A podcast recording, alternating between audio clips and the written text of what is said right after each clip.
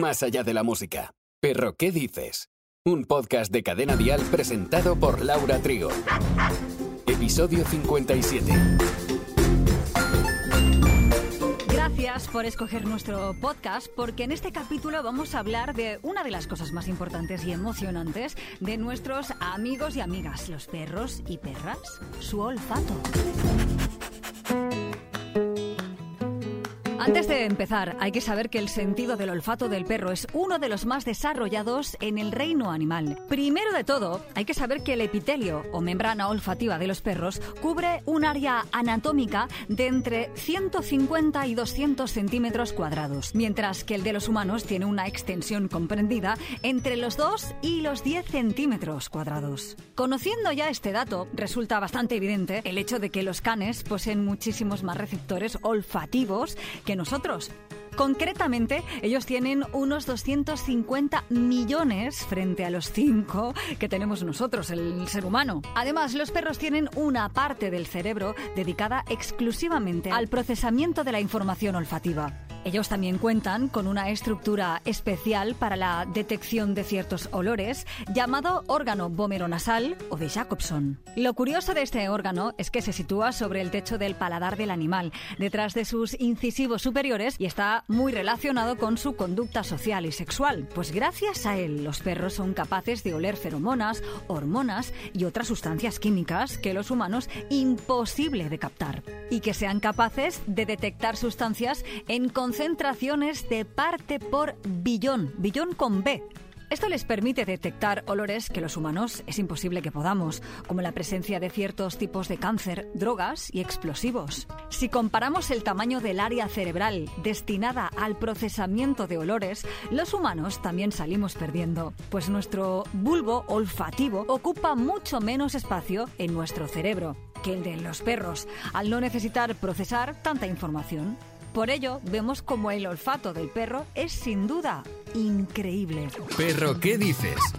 Un lametazo en forma de podcast.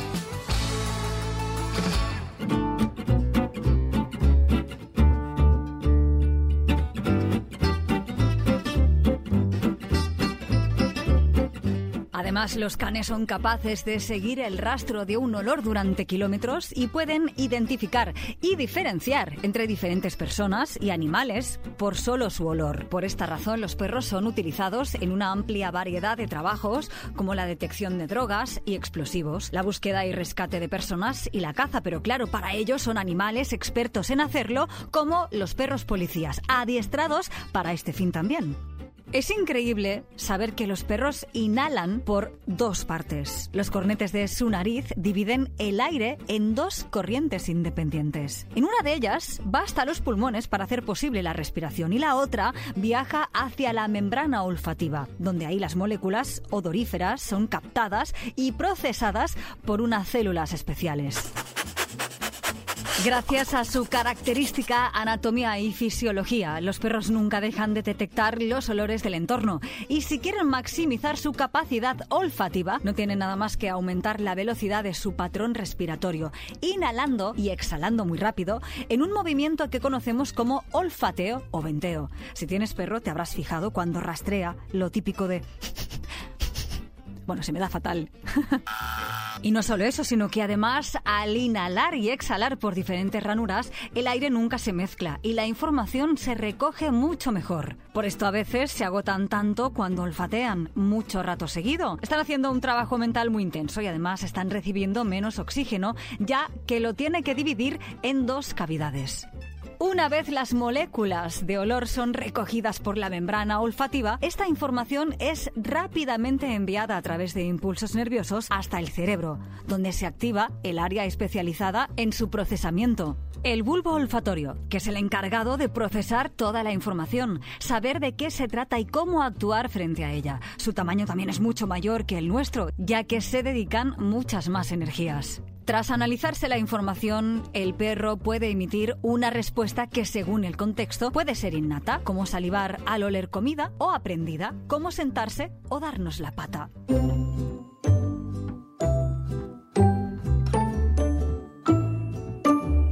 El olfato del perro es un sentido extremadamente agudo e importante que les permite una amplia gama de habilidades y trabajos especializados. Además, necesitan hacerlo. Nosotros usamos la vista, ellos el olfato. De ahí dejarles explorar, ver a su manera nuestro mundo.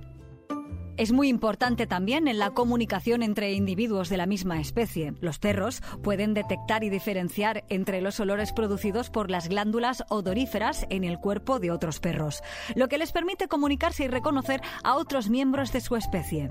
En algunos estudios, y seguro que esto lo has escuchado alguna vez, se ha demostrado que el olfato del perro también puede ser utilizado para detectar cambios en el estado de ánimo y la salud de su tutor. Pueden detectar esos cambios sutiles en el olor corporal y en la respiración del dueño, lo que les permite detectar esos cambios en su estado de ánimo y de su salud. Habrás escuchado alguna vez que alguien ha dicho, ese perro te huele el miedo. Bueno, en parte es verdad, porque son capaces de captar ese olor que generamos por nuestras glándulas sudoripas. Por otro lado, también se ha demostrado que el olor de los humanos afecta a ese comportamiento de los perros. Por ejemplo, un estudio encontró que los perros preferían el olor de las personas que les proporcionaban comida y otro estudio mostró que los perros eran más propensos a seguir a las personas que olían a perros familiares. Es fascinante ver cómo este sentido del olfato está tan desarrollado y les permite realizar trabajos especializados y tener una comprensión única del mundo que los rodea. Entonces, para garantizarle una buena calidad de vida, debemos estimular el olfato de nuestro perro. Y hay distintas formas de hacerlo, como por ejemplo aprovechar los paseos, dejaremos que huela, que pase varios minutos investigando el terreno y que sepas que si te interesa, tenemos un capítulo de Perro que dices dedicado al enriquecimiento ambiental. Podemos también usar puzzles, juegos olfativos, jugar al escondite, esconder sus premios y hacer que los busque. Además de estimular el olfato, verás lo que le gusta y encima estimulas también la mente. Siempre podemos crear cajas o alfombras olfativas y animarle a rastrear. No solo de peludos vive el reino animal. Los animales también se estresan. Sí, por supuesto, no solo los humanos sufrimos de ansiedad, estrés, nervios, etc. Ellos también. Pero, ¿cómo se apañan? Desde las lagartijas hasta los gorriones cantores se estresan. Los principales retos a los que se enfrentan los animales salvajes son si encontrarán suficiente comida o si se convertirán en comida del otro. Pero a veces son las personas las que les causan los traumas. Por ejemplo, sonidos fuertes como un avión que sobrevuela abajo o ruido de coches, niños que gritan. Tras observar algunos de los reptiles salvajes y tomarles muestras de sangre, unos científicos de Estados Unidos descubrieron que durante los sobrevuelos los lagartos libraban más cortisol, la hormona del estrés, se movían menos y comían más. Según los autores, comer probablemente compensaba la energía perdida durante el estrés.